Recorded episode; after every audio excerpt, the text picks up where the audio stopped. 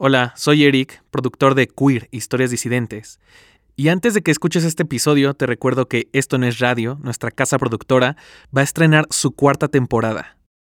En esta ocasión, podrás escuchar historias de cuerpos, cuerpos que resisten, cuerpos que cambian y cuerpos que exigen. Anota en tu calendario miércoles 22 de junio de 2022 y sigue Esto no es radio, el podcast de Logo Rosa, en esto no es radio.mx, Spotify, Apple, Google o donde sea que escuches este podcast. Y quédate al final de este episodio porque vas a poder escuchar el tráiler de la cuarta temporada de Esto no es radio.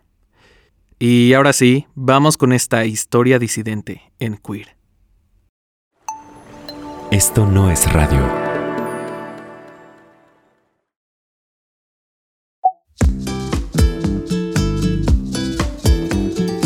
Este video fue editado por Elisa Sonrisas.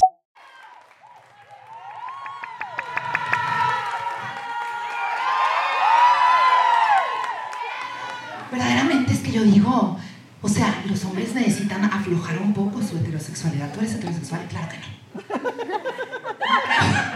Levanta la mano si hay un hombre heterosexual en este show. Yo aposté conmigo que no. Allá hay, allá hay dos.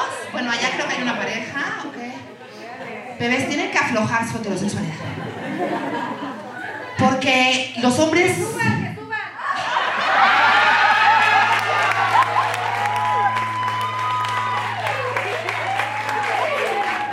Somos alegres y violetas. Somos gente chida, gente diversa. Gracias por estar acá. Démosle un súper aplauso a esta persona que desde Nueva York vino que se está presentando, que llevamos una gira de, voy a decir un número a las tres separadas, ya perdí cuenta. Denle mucho cariño y mucho amor a la Centaura del Norte, René Gómez. Venga este escenario.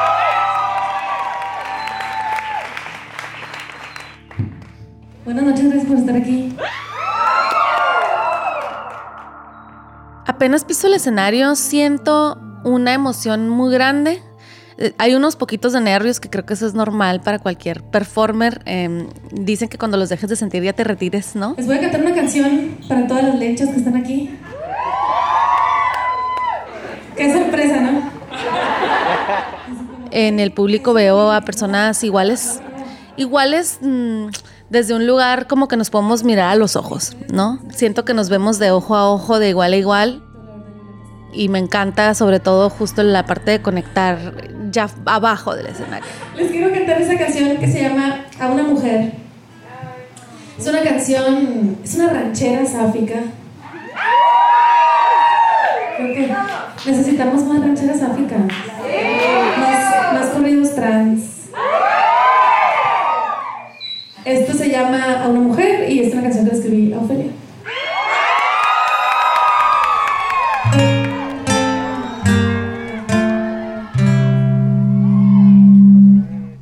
Pues Alegres y Violetas es un show que pusimos en escena Ofelia Pastrana y yo para hablar de temáticas que consideramos muy necesarias, específicamente el transfeminismo.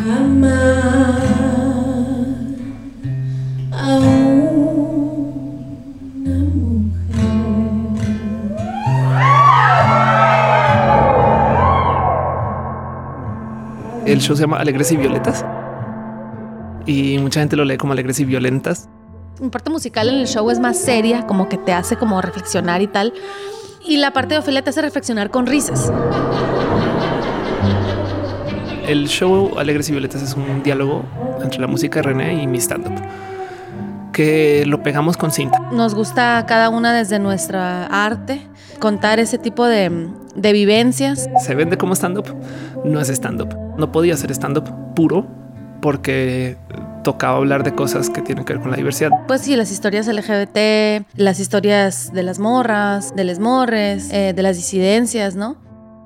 Pero al final lo que nos une en, este show de Alegres y Violetas es eh, el, mensaje, ¿sabes?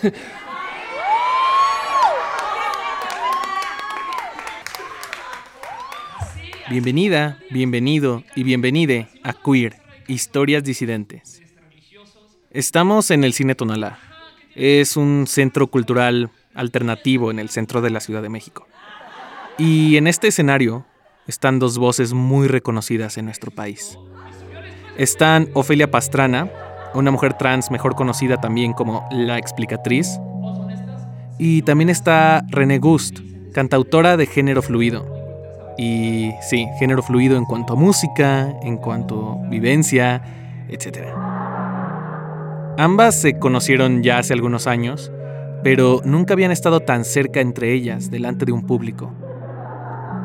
Este show, llamado Alegres y Violetas, es una rara oportunidad de verlas haciendo arte al mismo tiempo. A Ofelia y René se le unen otras comediantes en el escenario, y durante dos horas todas se dedican a contar una misma historia. Es una historia de vida que comparten con su público. Es la historia colectiva de qué se siente ser queer y de qué se siente ser mujer en un país y en un mundo tan machista. Este es el segundo capítulo de esta mini temporada dedicada a las voces queer, a las voces diversas. Y en esta ocasión vamos a explorar qué significa dar voz. Como escuchamos en el episodio anterior con Morgana Love, la voz es invisible. Pero irónicamente, dar voz significa hacer algo más visible. No basta con mirar a alguien para entenderle. También hay que escucharle. Así que por eso, les invito a escuchar las historias de estas dos voces, que se unieron para amplificar la de toda una comunidad. Este episodio se llama Las voces de Ofelia y René. Me llamo Ofelia Pastrana. Em, Mi nombre es René Ghost. Soy la explicatriz. Soy cantautora, eh, queer, feminista. Soy originaria de la frontera entre Nogales, Sonora y Nogales, Arizona. Y yo desde que estaba muy chiqui era, siempre fui, ¿no? Porque sigo siendo muy vocal con las cosas que no me parecían justas. Y de hecho, para ser muy, muy franca, siempre fui como muy dramática también en, en en mi manera de expresarme, ¿no? Hay una nota por ahí muy famosa que dejé cuando era niña, no sabía ni escribir, tenía 4 o 5 años, y decía, me voy porque no me quieren. Y me acuerdo que era una cosa así como que me hicieron lavar los platos, ¿sabes? O sea, como que yo decía, esto no es justo, ¿no? Según yo. De las violencias machistas que percibí desde que era muy chica eran justo eso, la diferencia entre las labores domésticas, eh, entre mis hermanos y yo, tengo dos hermanos menores que yo. Las, entre comillas, malas palabras no estaban permitidas para mí ni en la adolescencia, cuando ya fueron permitidas para ellos. El tema de la inseguridad en las calles fue muy obvio también. Justo no te puedes meter tarde de la fiesta, cuando mis hermanos sí se podían meter tarde de la fiesta como que me educaron de que las mujeres no hacen esto o, las mujeres tienen que hacer esto, ¿no? Y, a mí esa, esa frase siempre me causó una disonancia cognitiva muy fuerte. O sea, me prendía rápido el mechón, digamos. O sea, yo crecí en un Nogales muy particular, muy cerrado, eh, como muy católico, quizá un poco, sí, más fresa del, promedio, eh, estudiando en Estados Unidos. Desde la secundaria a mí no me gustaba, por ejemplo, las faldas y los tacones. Nunca me gustaron. Nunca, nunca, nunca, nunca, nunca, nunca, nunca. Y yo era vocal al respecto, como no me gusta esta falda, no me gusta este vestido. Hasta tuve pleitos. Me acuerdo que una vez le dije, mamá, si te gusta tanto, cómpratela tú. Y ya te cuento cómo me fue, ¿verdad? Porque tenía como 15 años. Recuerdo siempre tener este rechazo hacia la expresión de género, pues estereotípicamente femenina, ¿no? Tú sabes que en el norte eso es muy marcado, ¿no? O sea, es súper binario, así como súper macho, súper como femenino.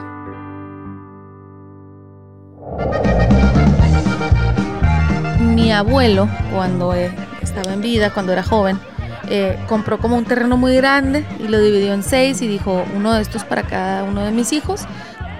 Todas las casas de, mi, de, mi, de mis tías y tíos están ahí cerca en un mismo, pues en una misma cuadra desde la primaria hasta la prepa, pues.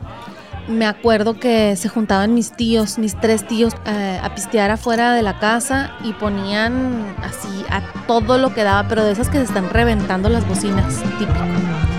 Hermano, cayó la ley. Hermano, cayó la ley. Chalino Sánchez, Salieron de San Isidro. los Tigres del Norte, los Cadetes de Linares, los Invasores de Nuevo León, fiestas con banda sinaloense, eh, de repente los tacatacas, nosotros le llamamos tacatacas, es los que llaman conjuntos norteños.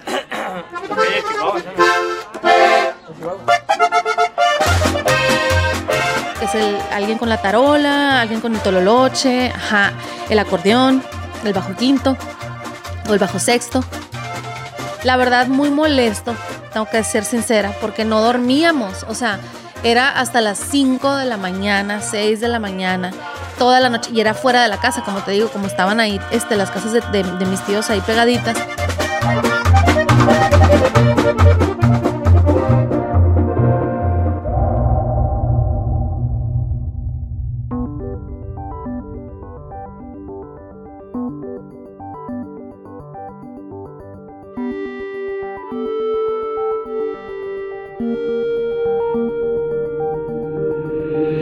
Secreto de Ofelia es que yo soy una persona muy tímida. No lo parezco, pero eh, me crié como una persona tímida, introvertida. Yo comencé mi transición cuando no había el internet para guiar. Yo literal mis primeras guías de hormonas fueron en libros que me hicieron llegar. Entonces nunca tuve estos de pequeña me ponía los tacones, todas esas historias que escuchamos que son comunes. Yo nunca tuve momentos de investigar que una falda. Seguramente el teléfono que viene, salen, vienen, vienen grandes anuncios. O sea, de hecho, esto medio me confirma un poco que seguramente el teléfono que viene va a estar sumamente cool porque En el privilegio cis hetero, em, yo creo que nunca me fijé en qué era mi voz. Apareció de la nada, es un dominio, una base de datos, un servicio web y resulta que O sea, era una voz normal, por me explico, es, es- o una voz no cuestionada, pues. Y entonces em, eh, tiene más visitas que el Universal en la mañana. nunca, nunca me causó en lo más mínimo tema.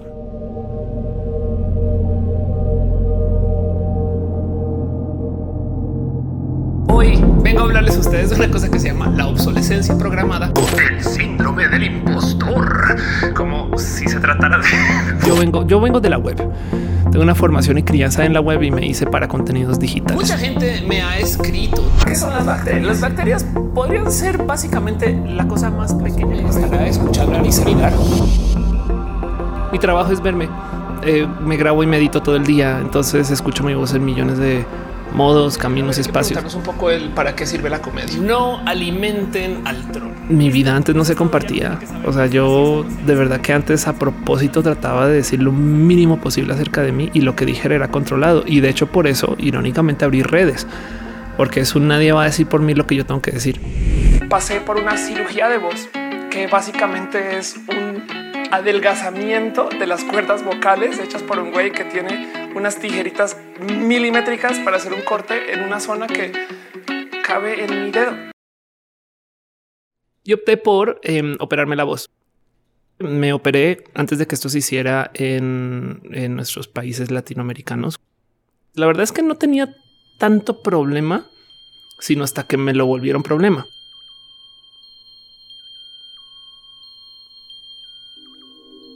Em, me apareció una oportunidad muy buena para estar en E! Entertainment. Y entonces fui a un piloto, pero pasé por todo este proceso. Además, está muy temprano mi transición. Nunca en la vida me había maquillado, nunca en la vida me había vestido como para grabar, no como que para mí fue todo un momento. De, es más, me pusieron extensiones en el cabello, me enloquecí porque toda esta euforia así desmedida eh, que nunca, nunca, nunca había vivido. Para mí fue muy nuevo todo y estoy pasando por esta euforia desmedida. Y llega el director y me dice, adelante caballero, adelante caballero, adelante caballero, adelante caballero. Y yo, ¡pum! Me rompí mucho, me, me dolió mucho, mucho, mucho, mucho. Y decidí ese día eh, porque tenía el dinero, justo parte del piloto, porque tenía el dinero de, ok, te vas a operar la voz. Tienen grandes anuncios. O sea, esto me base de datos. A Corea y la cirugía me hice con un doctor que eh, ayuda a gente que quiere entrar al K-pop y que quiere extender su rango vocal para que lo pueda subir más. Y el tema eh, es que sus resultados son, o sea, exitosísimos. En mi caso, al salir de la cirugía, te obligan a no hablar, pero te obligan es, te inyectan botox en la garganta para que así quisieras hablar, no puedes hablar. No, tus músculos están así contraídos, no? Y entonces tienes unos 30 días según de no abrir la boquita. Cuando llegué a México, mis documentos no coincidían con mi apariencia, mi imagen, nada, no?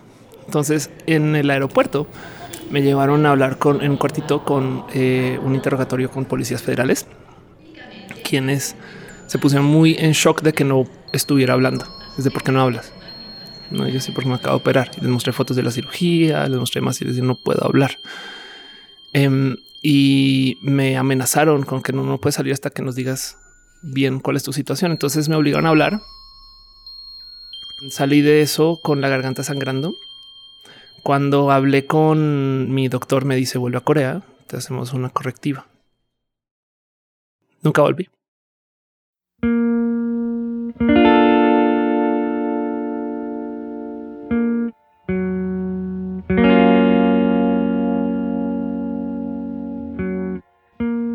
Nogales fue muy difícil porque había dos lenchas visibles. Y una de ellas terminó siendo mi novia. O sea, y todo el mundo sabía. y todo el mundo sabía, pues, o sea, como que te veían con ella y decían, lenchona. Y, pero con mucho estigma. O sea, yo te digo, yo crecí en una sociedad, un núcleo cerrado muy católico.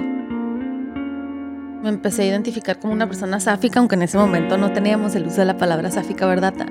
Tan así. Y fue muy difícil para mí cuando salí eh, del closet. Por eso yo decidí irme lo más lejos que pude, digamos, ¿no? En el sentido de crear mi propia identidad lejos de ese círculo social tan conservador.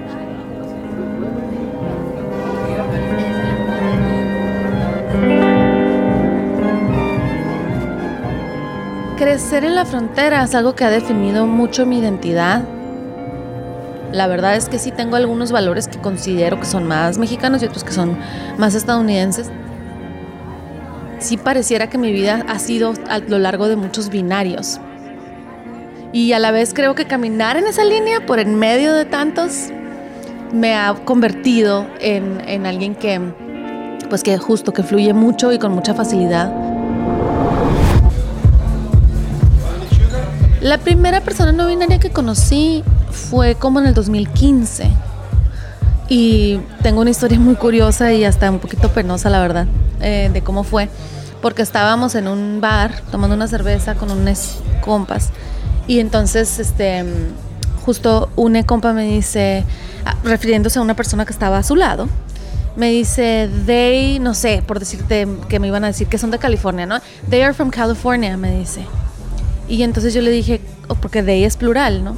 Entonces yo le digo, who, le digo, ¿quién? Y me dice, them. Y apunta a una persona y yo así. Sí, pero ¿y quién más? Entonces ya como que en un punto obviamente mi compa se dio cuenta que yo no estaba entendiendo.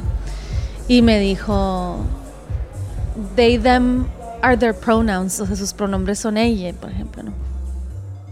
Me explotó la cabeza así y literal le dije, no entiendo, o sea, como que nunca había escuchado hablar de eso.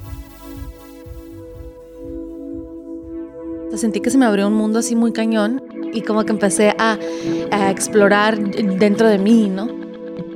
Y a veces uso gorra o sombrero vaquero, todas estas cosas. Mucha gente me saluda de señor, por ejemplo, cosa que a mí me parece eh, muy extraña.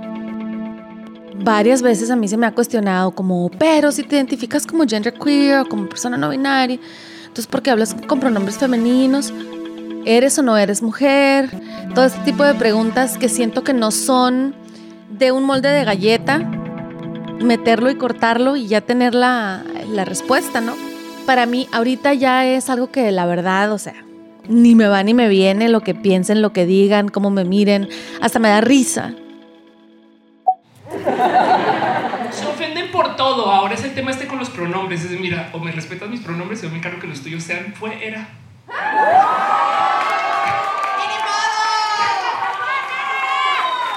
Y ni modo. Quiero dedicarla a todas las diosas que están aquí esta noche.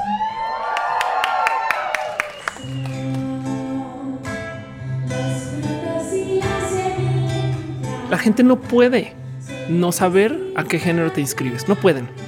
Cuando no les das pistas, como por ejemplo tu voz, eh, entran en más desespero. O sea, no puedes dejarla, como que no pueden ver a alguien y decir, no, pues nunca supe con, con qué género científico. No, es hombre, es mujer, es hombre, es mujer, es hombre, es mujer. ¿Le abro la puerta o me abre la puerta? ¿Le abro la puerta? O sea, les pesan. Es hombres, mujeres, hombres, mujernitos. A ver, ya, ya, ya, ya, ya, le abro la puerta o le puedo tratar diferente. Sabes, es como de le puedo sexualizar o no, ¿sabes? no sé, sabes tantas cosas. Y es como de güey, cálmate. No tienes, puedes ser una persona género interrogante toda la vida y no vas a saber y no pasa nada. Estoy honestamente molesta con cómo la música y el ámbito de la música y de la, teo- de la teoría musical es binario y hasta discriminatorio. No, el otro día alguien me decía que en, notación musical, por ejemplo, en el violín hay notas fuertes y notas débiles. Adivina cuál es el de mujeres. Eh, ni hablar de cómo existe entre morras la carrera por ser soprano, no? Y entonces eh, entrar en un espacio como de superioridad por golpear notas más altas.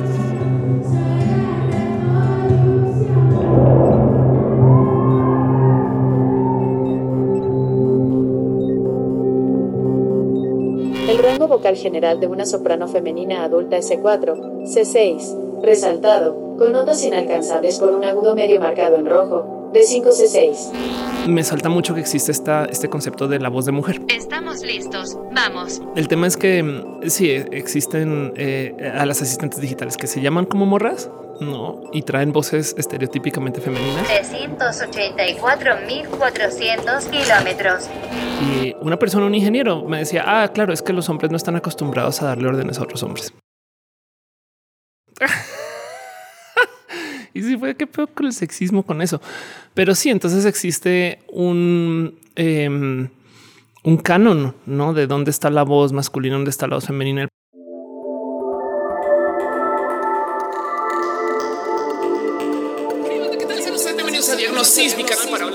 LGBT. Aprecio de mi cirugía que me ha puesto en un raro lugar con una rara relación con mi voz. Me liberó de la disforia y yo creo que eso es todo lo que yo quería. Eh, es una voz medianamente única. Yo creo que es porque me siento como un accidente tipo Fantastic Four, no? Fui y volví este, entrando al planeta, tuve un accidente y ahora soy este corte de mutante. Así me siento con mi voz hoy.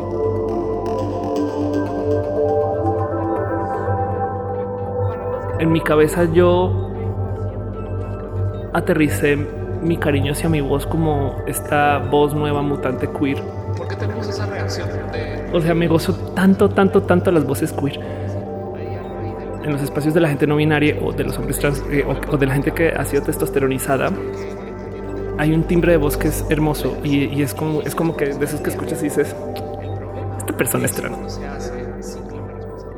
De nuevo, es, es una propuesta de voz única. Es como un acento también. Es como de repente decir, ah, me gusta el acento norteño, sabes? Me gusta el acento trans. sabes como que hay algo ahí eh, bello y hermoso de todo eso.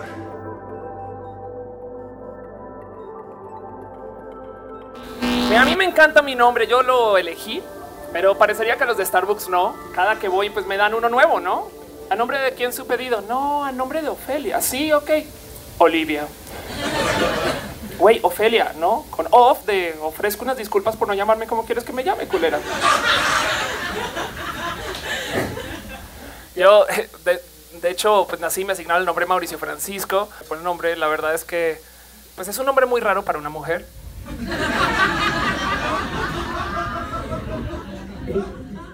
Y para las tres personas que están acá que no Yo opté por hacer eh, ensayos, práctica y entrenamiento en teatro impro. Tú no sabes qué hacer en el escenario y todo lo improvisas. Una estando pera establecida, la Kikis, me dice, ¿quieres tener tablas? Ve a los open mics de stand-up. Y si le pones las ganitas, igual y en ese proceso conocerás estando peros, estando peras establecidas que te van a dejar abrir para sus shows. Entonces, si en un mes o dos de tratar de subirte a shows de otros estando peros no te formas, tenemos problemas. Eso me llevó a ensayar mucho stand up. Yo tuve unos buenos tres meses de hacer stand up muy, muy, muy dedicada. Fue hermoso de practicar y me lo quedé. Pero en mi corazón soy improvisador.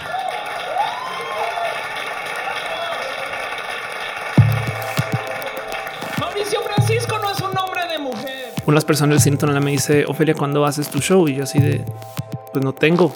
no, y dice, pues te anoto, tienes un mes para ensayar. Y en ese mes escribí cuánta comedia nunca había escrito sin ensayar. La verdad es que yo decidí cambiar de género para poder lavar los chones en la regadera sin que me juzguen. Y la comencé a subir al escenario. Y mi primer show también fue así como muy atropellado de millones de cosas, porque además ya hay mucha comedia que no era mía. Además, cuando te subes al escenario, lo que necesitas es tener rapport.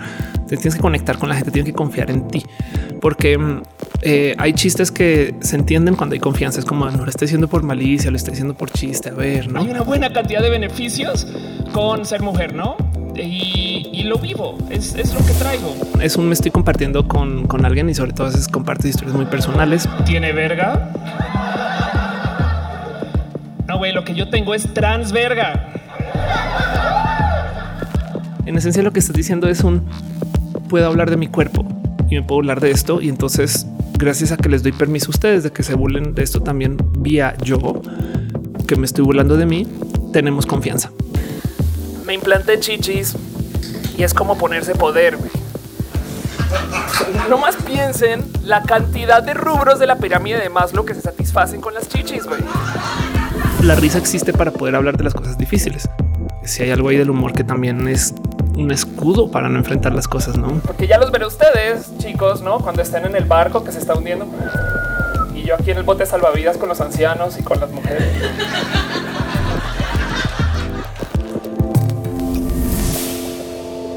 Hasta que me di cuenta que era tóxico, o sea, al volver todas las desgracias chistes.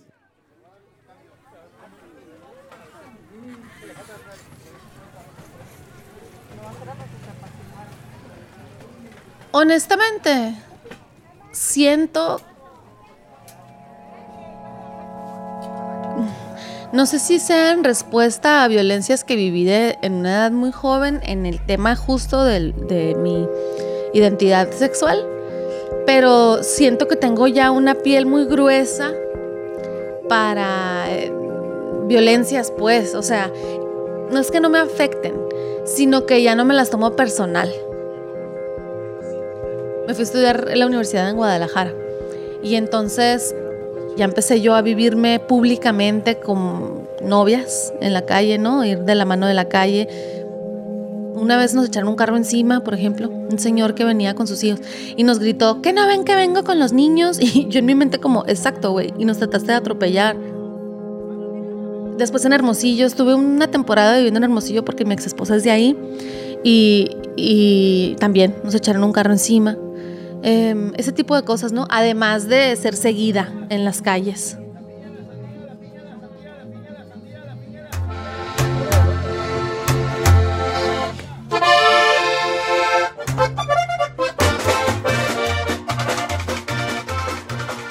Cuando me fui de, de Nogales, empecé a extrañarlo mucho y empecé a darme cuenta que para mí era identitario eso, ¿no? O sea, ¿a qué suena tu tierra?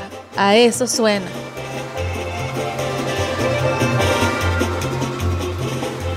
Muchos años fui cocinera profesional y después transicioné al tema de la música. Aunque ya había estado en mi vida toda la vida la música, como que dije, no, me quiero dedicar a esto y voy a hacer lo que tenga que hacer para dedicarme a esto.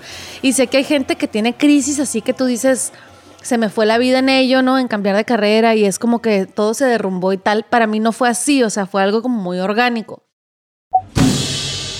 Ladies and gentlemen, straight and queer people of all ages, welcome.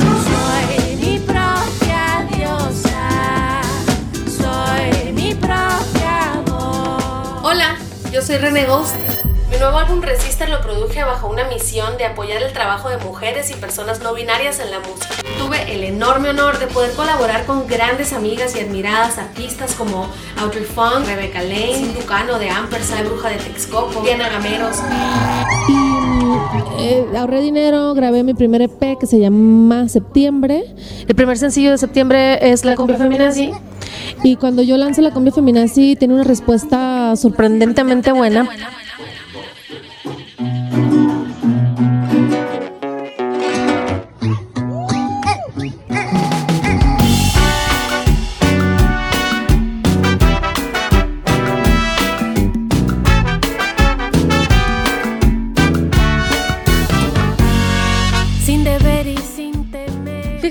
Palabra feminazi la escuchaba yo por primera vez, digamos, eh, justo en boca de mi ex que estudiaba ciencias sociales. Había un grupo de investigadoras en su, colegio que otros investigadores, hombres, se referían a ellas como feminazis. Me causó mucho shock. Yo decía, ¿cómo es posible que esas dos palabras se puedan combinar, no? O sea, como que tiene que ver el feminismo con el nazismo. De entrada, sí. Pero un detalle te falló. Quien camina por las calles con miedo soy yo.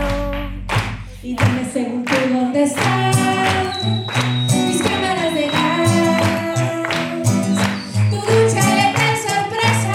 Después de un año de labor forzada. ¿Dónde estás? La cumbia feminazi la escribí por un incidente de troleo en YouTube. Vi un comentario machista y como siempre no me supe quedar callada, entonces empecé a comentar en ese comentario y en un punto me puso feminazi.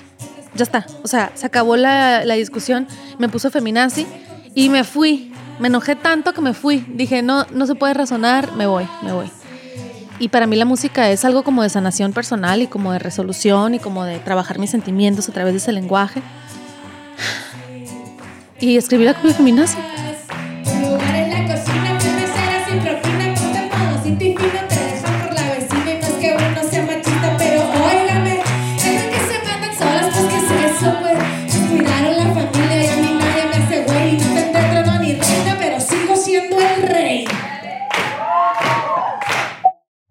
Cuerno de chivo y bazooka en la nuca, volando cabezas al que se atraviesa. Si yo tuviera que explicar un corrido a alguien que nunca ha escuchado el género, en- de entrada lo definiría como una historia contada a través de una canción, una historia de alguien o de algún evento importante. Se ha ido mucho el género hacia lo narco, hacia el narco corrido. Casi siempre hablamos ya de un cargamento que se va a cruzar a los Estados Unidos o de un encuentro pues a balazos entre dos grupos armados. 500 balazos. También hay algunos que son de crímenes eh, que se le llamarían crímenes pasionales, que en realidad son feminicidios. Por eso me interesan tanto estos, eh, estos géneros, retomarlos y reivindicarlos, porque mm, son géneros que a nosotros como personas queer y como personas LGBT y como personas trans somos el objetivo de estos crímenes de odio también, ¿no? Voy a contar la historia de una mujer que fue justiciera. Aquí les va el corrido de su compita Silvia Rivera, que en las calles de Manhattan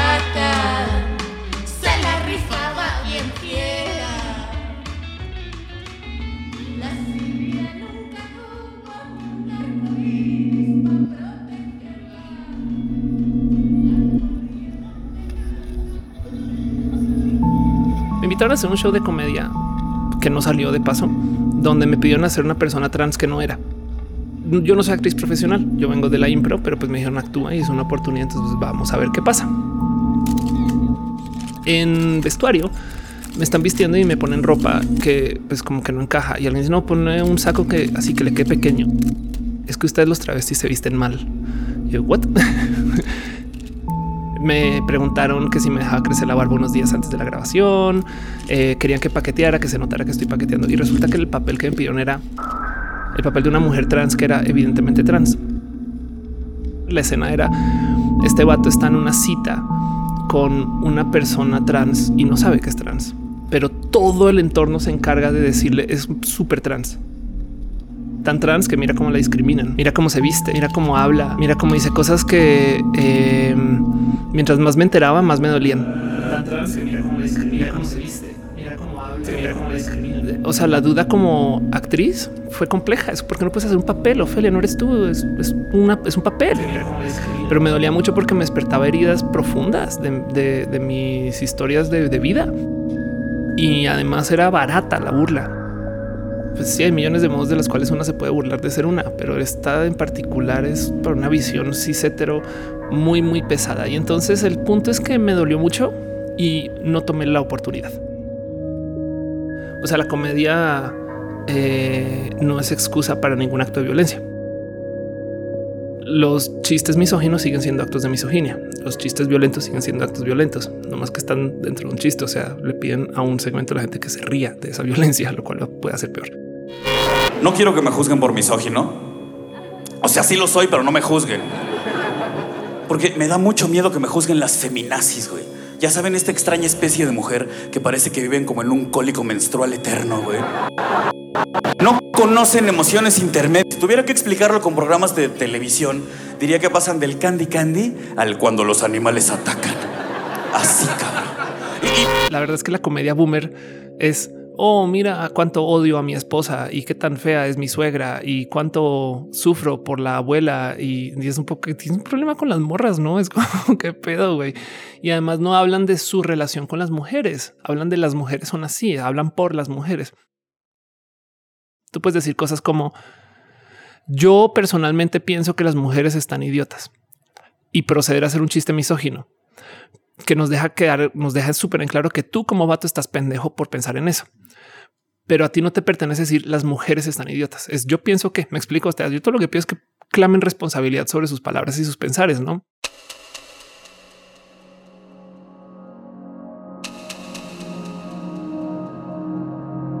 Em, Está este dicho que comedia es tragedia más tiempo.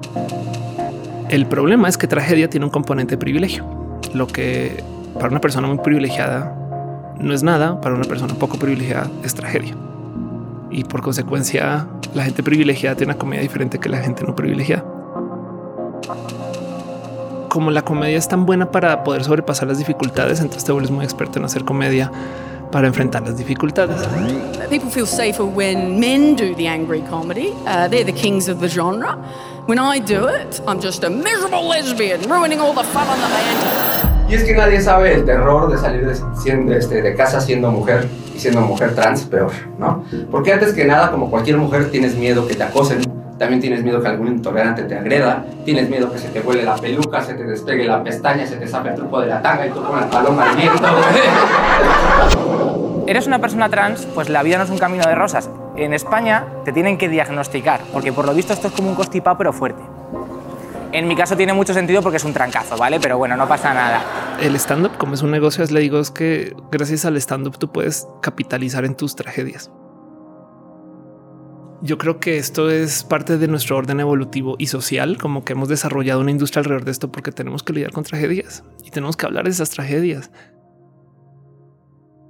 Me gustan mucho los espacios de la comedia justo por eso, porque es meter la pastilla dentro del pan y dársela al perro. no, tú metes un mensaje bien complejo dentro de un chiste y se lo das a la banda cishet y entonces eh, lo procesan diferente, no que si fuera el mensaje directo. Creo que nuestras este, historias merecen ser representadas mejor en el cine, en la literatura, en muchas expresiones artísticas. Se nos pinta como un gran sufrimiento, la verdad yo le he pasado bastante bien. en general, ¿no? También el enchidrama, no lo vamos a negar, pero esta canción no se trata de eso. Esto se llama Un beso en la Alameda.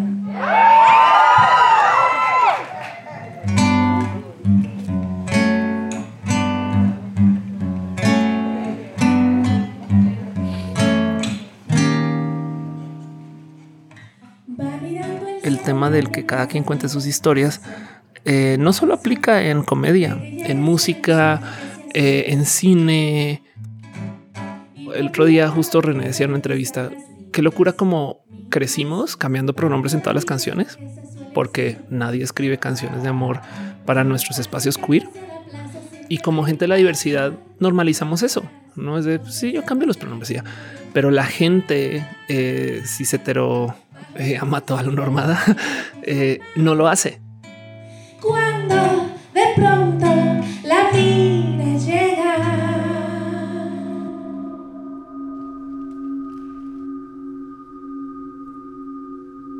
Siento que en el arte en general y en específico en la música em, hay un poder muy grande y es el de normalizar ciertas cosas y pintar realidades. Justo la canción Mátalas que canta Alejandro Fernández es una canción que yo he visto a mujeres cantar. Y eso a mí me alarma tanto porque me doy cuenta de lo fácil que es normalizar mensajes así, ¿no? Eh, lo digo porque hay gente en mi familia que les gusta mucho esa canción. Y yo cuando ponen esa canción en la fiesta, de verdad no puedo y me voy. O sea, es como mi mecanismo de defensa, ¿no?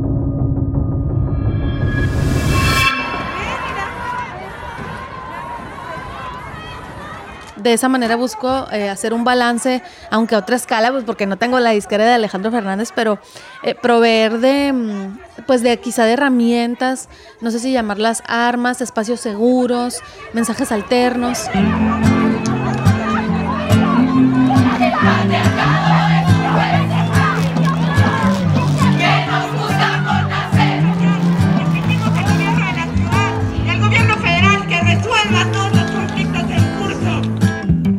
Si observas desde afuera no lo notas, pero una duda crece en mi cabeza. ¿Será que lo mejor es ir a prisa mientras doy vuelta en la esquina de los ojos que me acechan? ¿Será que les aguanto la mirada o será mejor andar y dar la vuelta en otra cuadra? La otra cuadra Siento que a la gente no le gusta ser incomodada. Digo, es normal que a la gente no le guste ser incomodada, pero como que no, no hay un cuestionamiento colectivo, diario, ¿no? Y creo que a veces algo te tiene que tocar. Lo he visto, por ejemplo, cuando canto la canción de Querida Muerte, no nos maten. He visto a hombres ponerse profundamente incómodos, hombres cis hetero, que, que se me han acercado y me han dicho, nunca había sentido que podía entender cómo se siente una mujer en la calle. Es tratar de decir la verdad de una manera que tenga impacto, ¿no?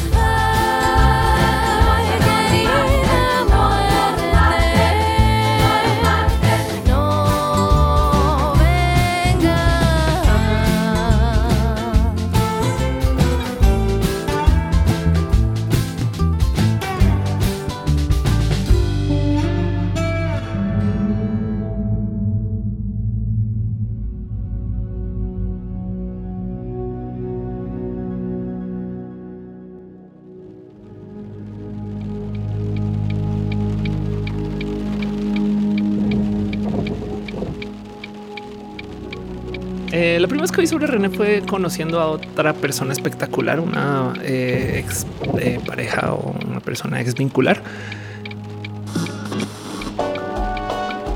Un día casual me dice tienes que escuchar esta canción y literal en el coche y hasta recuerdo en qué intersección me puso la cumbia femenina así y me causó un desorden en mi cabeza escuchar que alguien cantara así y de estos temas.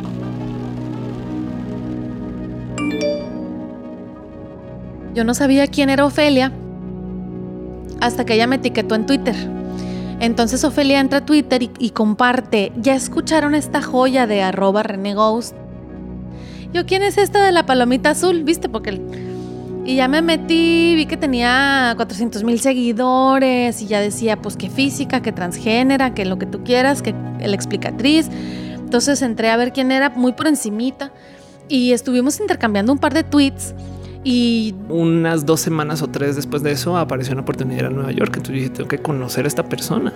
Después de eso me dice, oye, voy a estar en Nueva York en un par de semanas por si tienes algún concierto, me encantaría ir a apoyarte. Y en parte era por escuchar la cumbia femenina en vivo, que se presentaba ese día. Muchas gracias.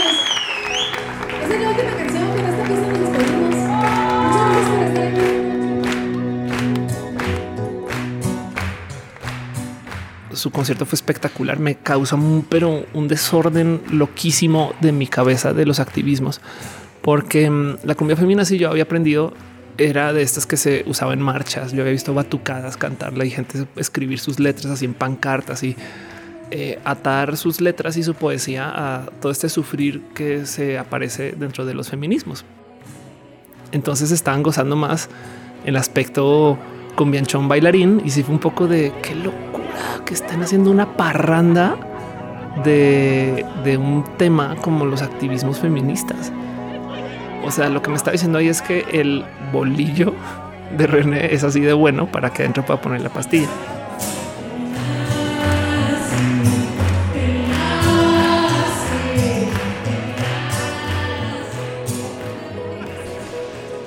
y la invité y nos conocimos en persona. Y pues ya te sabrás, o sea, yo también me, soy medio fiestera, fiestera y media. Y terminamos platicando hasta las altas horas y bueno, en fin, o sea, ahí, ahí conectamos realmente, ¿no? En persona.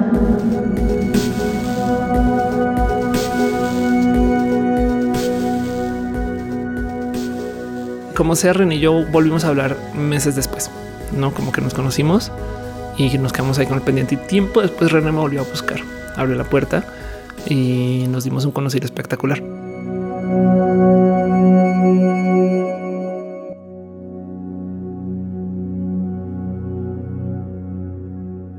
Yo hace mucho tiempo no hacía stand-up y entonces em, me sentó René a decirme, ¿qué hacemos? Y Ofelia llevaba rato queriendo regresar a los escenarios desde COVID, o sea, desde antes de COVID, que no realmente volvía ella a los escenarios. Y entonces se me ocurrió, así se me prendió el foco y le dije, oye, ¿y si nos vamos las dos? Y Ofelia, ¿qué? Así como, en shock. Sí, René me ha obligado a retarme. Justo yo no me hubiera subido al escenario en Alegres y Violeta si no fuera que René me dice hagamos show. Tuvimos este momento de lo sacamos, solo hablamos de lo que sea de alta energía y demás, como no, güey, es que esto también hay que contarlo. Entonces en eso fue un aceptemos, aceptemos que hay cosas tristes y de las cuales hay que hablar. Y entonces la pregunta es cómo lo estructuramos. Se prendió y nos pusimos las pilas y, y armamos, armamos esta gira tan bonita.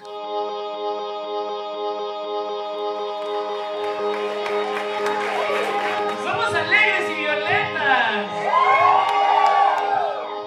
El show Alegres y Violetas es un diálogo entre la música de René y mi stand-up, que lo pegamos con cinta, porque mi stand-up, uno, no sé si hace muchos años y ya me había retirado, y dos, René tiene música muy dolorosa. Esta canción la escribí en 45 minutos, pero siento que en realidad me tomó 30 años de vida escribirla y se llama Querida muerte, no nos mate.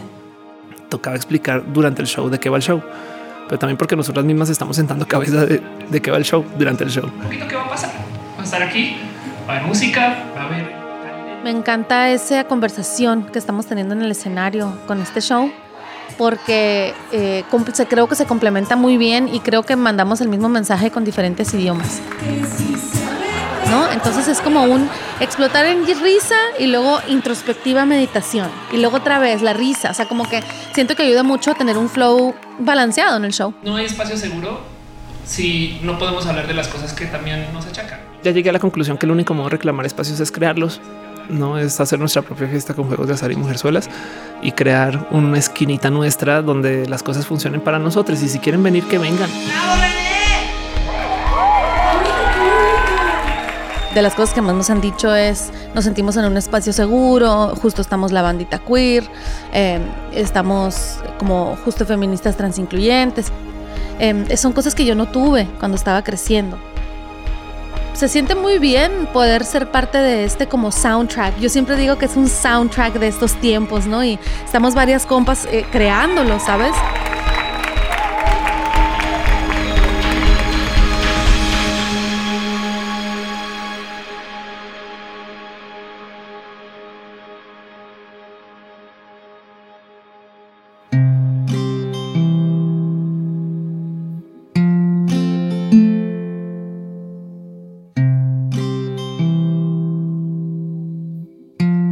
Venía de una situación em, donde no me entendía yo como una persona amorosa porque yo genuinamente estaba conociendo lo que era poder tener mi propia agencia en relación.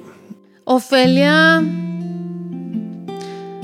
ha tenido mucho impacto en mi vida, o sea, me ha enseñado cosas de mí porque veo la evolución de la relación, ¿no? Y eh, cómo nos comunicamos, etcétera.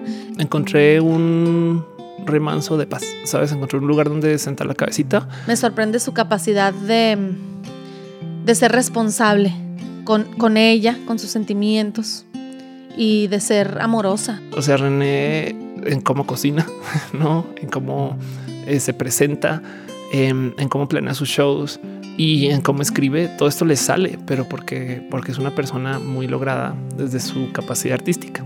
Me ha marcado su manera de razonar, es algo que siempre admiré, o sea, su manera de hilar eh, temas y resolver cosas, ¿no? Eh, para mí, Ofelia es yo creo que la persona más amorosa que he conocido. Para mí el show no acaba cuando se acaba el show, el show acaba cuando nos despedimos de la última persona después del último abrazo. El momento de los abrazos al final me parece, pero titánicamente más importante que el eh, momento de lo que sucede en el escenario.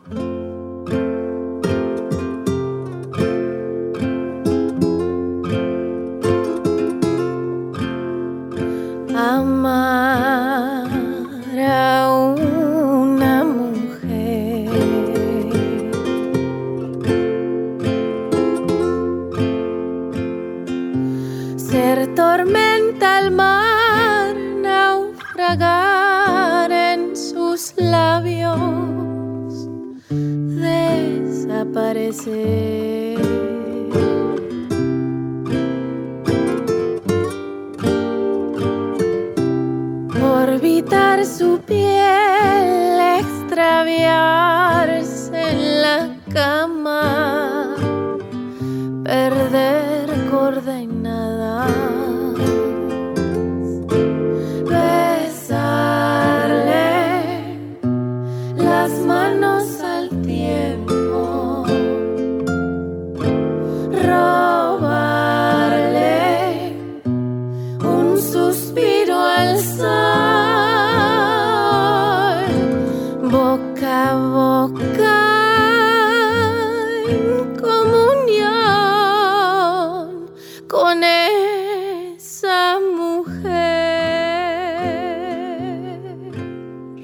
René Gust y Ofelia Pastrana. Puedes escuchar toda la discografía de René en tu plataforma de streaming de confianza. Y a Ofelia, bueno, Ofelia está en todas partes en internet. Puedes seguirla en cualquiera de sus redes sociales. En lo personal, amo su YouTube, amo Roja y Mini Roja, que es un espacio en donde ella platica sobre tecnología, cultura, redes sociales, en fin, sobre cualquier cosa. La grabación y producción de este episodio estuvieron a cargo de Dante Ureta. La editora de historia y guionista es Elisa Ayala. La producción general y el diseño sonoro son míos, Eric Yáñez. Este episodio contiene música de René Gust usada con su permiso y fragmentos del stand-up de Ofelia en Comedy Central. También escucharon por ahí fragmentos de otras comediantes como Elisa Sonrisas, Elsa Ruiz y Hannah Gatsby. Todas súper recomendadas. En serio, tienen que buscarlas. Usamos música adicional obtenida en AudioSocket. No olvides seguirnos en arroba queer podcast en Twitter e Instagram y también en arroba esto no es radio, donde podrás escuchar más podcasts de no ficción y documentales sonoros. También antes de que te vayas, por favor regálanos un rating en Apple Podcast o en Spotify. Ve a la descripción del show y busca dónde poner estrellitas. Y ponos algunas estrellitas. Necesitamos más estrellitas en este show. Así le estás diciendo al algoritmo que sí estamos chides. Y así nos recomendará a otras personas. Nos escuchamos en 15 días.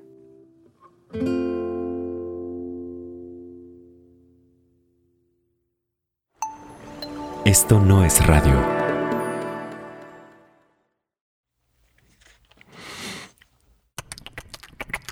Somos cuerpos. Somos lo que pensamos. Somos lo que deseamos. Eh, pregunto, este, ¿quién es el entrenador de las Chivas? Ya llego con él y le digo, ¿se está jugando con registros o, o puede meter un cachirul? Por eso, en esta cuarta temporada de Esto no es radio, contamos historias de cuerpos que que resisten. Seguimos poniendo el cuerpo. Si lo dices porque a ti no te tuve miedo, no te tengo miedo ni a ti ni a nadie.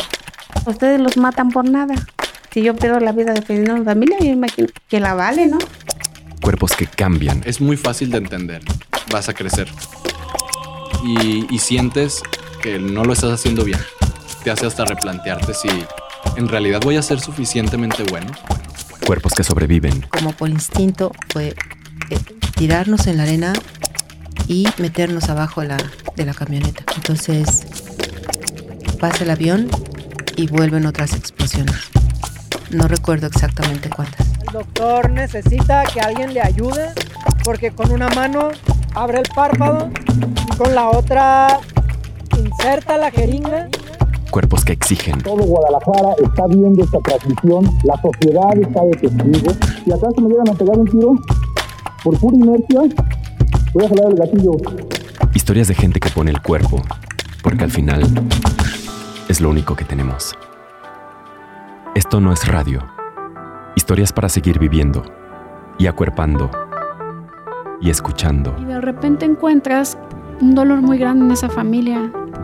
y amando Y después supongo que por el miedo a que se pierda el clan, y abrazando adopta a un niño. y creciendo. Siempre, aunque yo diga que estoy cansada, yo digo, no, yo tengo que seguir luchando. Ganemos o perdamos, pero yo digo, yo sigo. Esto no es radio. Temporada 4. Disponible en esto no es radio.mx, Spotify, Google, Apple o donde sea que escuches tus podcasts. Instagram y TikTok arroba esto no es radio MX. 22 de junio 2022.